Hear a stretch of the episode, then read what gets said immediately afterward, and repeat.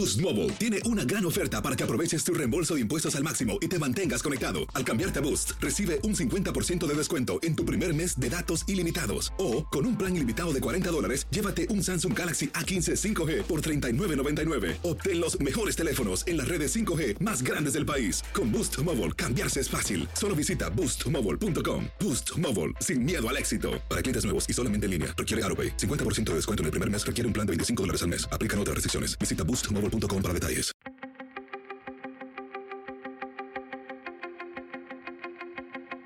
Temas importantes, historias poderosas, voces auténticas. Les habla Jorge Ramos y esto es Contrapoder. Bienvenidos al podcast. Vamos a hablar de la pelea y las críticas del presidente de México a los periodistas. Andrés Manuel López Obrador ha pedido que muchos reporteros que han criticado a su gobierno den a conocer su salario. Nadie lo ha hecho. Muchos críticos dicen que los ataques del presidente de México a la prensa no deberían producirse mientras los reporteros sigan enfrentándose a una violencia mortal. Por ejemplo, desde que López Obrador llegó a la presidencia, 30 periodistas han sido asesinados. México, de hecho, es uno de los países más peligrosos del mundo para ser reportero. Y para hablarnos de esto, invité a alguien que realmente conoce el tema. Me refiero a María Amparo Cázar, presidenta de la Organización Mexicanos contra la Corrupción y la Impunidad. María Amparo, gracias por estar aquí con nosotros.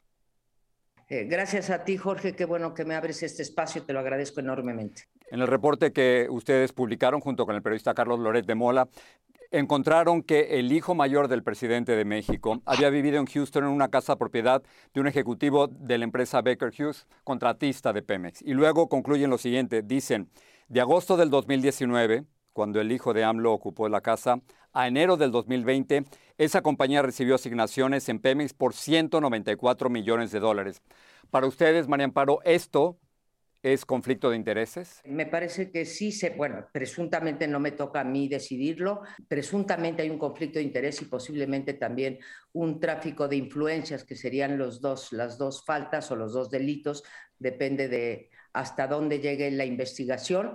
Eh, se configura el conflicto de interés y pues se configura también, esto no es desde luego un delito, una inconsistencia, una incongruencia con el discurso del presidente López Obrador a lo largo de estos eh, tres años. Tengo que dar el otro punto de vista. El presidente López Obrador dice que no hubo conflicto de intereses. José Ramón, su hijo, dijo que no hubo ni habrá conflicto de intereses y dice que sus ingresos provienen al 100% de su trabajo en Houston y la esposa de él dice que esto fue una noticia falsa y que las suposiciones no son hechos.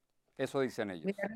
no es una noticia falsa. Mexicanos contra la corrupción, siempre que hace una investigación, se ha tomado el cuidado de exhibir los documentos. No sé si te fijaste, seguramente lo hiciste, Jorge. Nunca pusimos que esa casa se la había prestado, por ejemplo, el alto ejecutivo de Baker Hughes, pusimos que él la habitaba, pero si él realmente eh, dice la verdad y no hay conflicto de interés, me sorprende que no se haya manejado de mejor manera, siendo un gran comunicador el presidente López Obrador, que no haya contestado lo importante que tiene que ver con el conflicto de interés, donde preguntamos o por qué no se ha exhibido el contrato de renta eh, que diga pues eh, que esta casa fue rentada y no como dijo Juan Carlos Luna, que representa a un conjunto de stakeholders, eh, o sea, accionistas, pero también gente que tiene que ver con, que tiene interés legítimo, ¿por qué no exhiben el contrato de renta?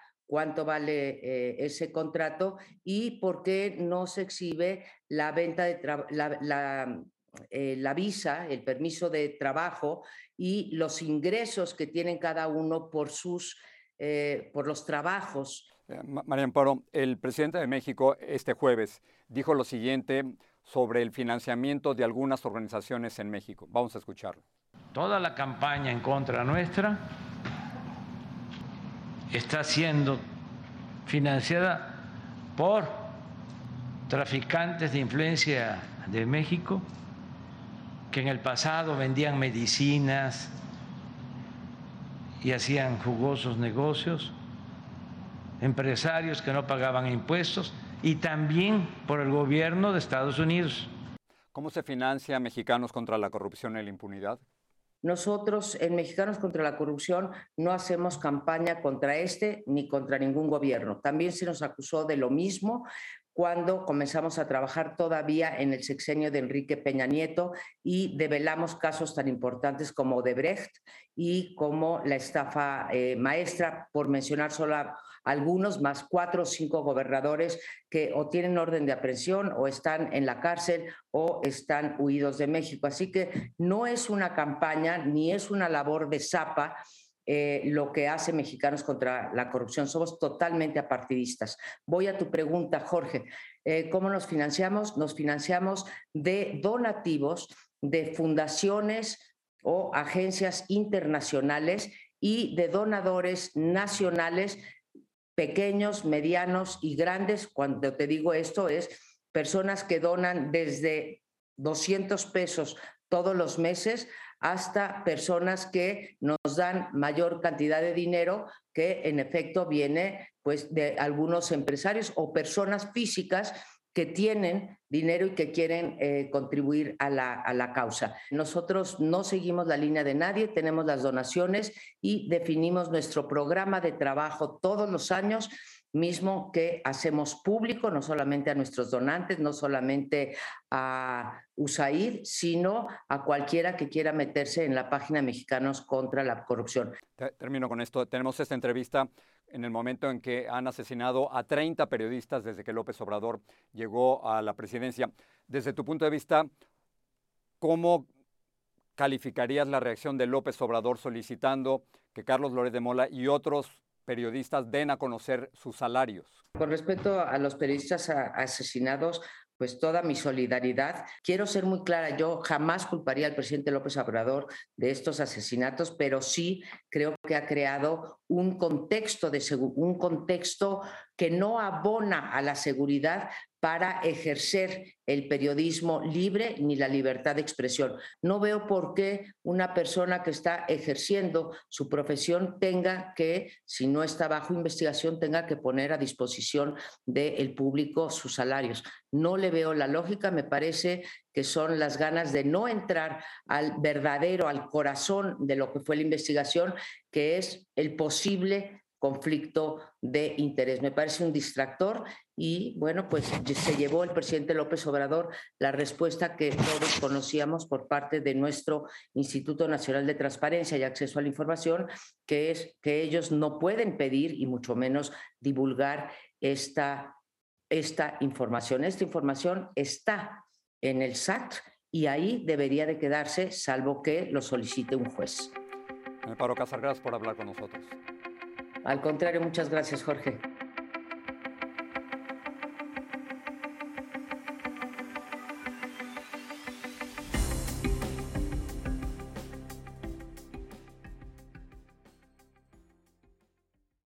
Boost Mobile tiene una gran oferta para que aproveches tu reembolso de impuestos al máximo y te mantengas conectado. Al cambiarte a Boost, recibe un 50% de descuento en tu primer mes de datos ilimitados. O, con un plan ilimitado de 40 dólares, llévate un Samsung Galaxy A15 5G por $39.99. Obtén los mejores teléfonos en las redes 5G más grandes del país. Con Boost Mobile, cambiarse es fácil. Solo visita boostmobile.com. Boost Mobile, sin miedo al éxito. Para clientes nuevos y solamente en línea, requiere AroPay. 50% de descuento en el primer mes requiere un plan de 25 dólares al mes. Aplican otras restricciones. Visita Boost Mobile para detalles.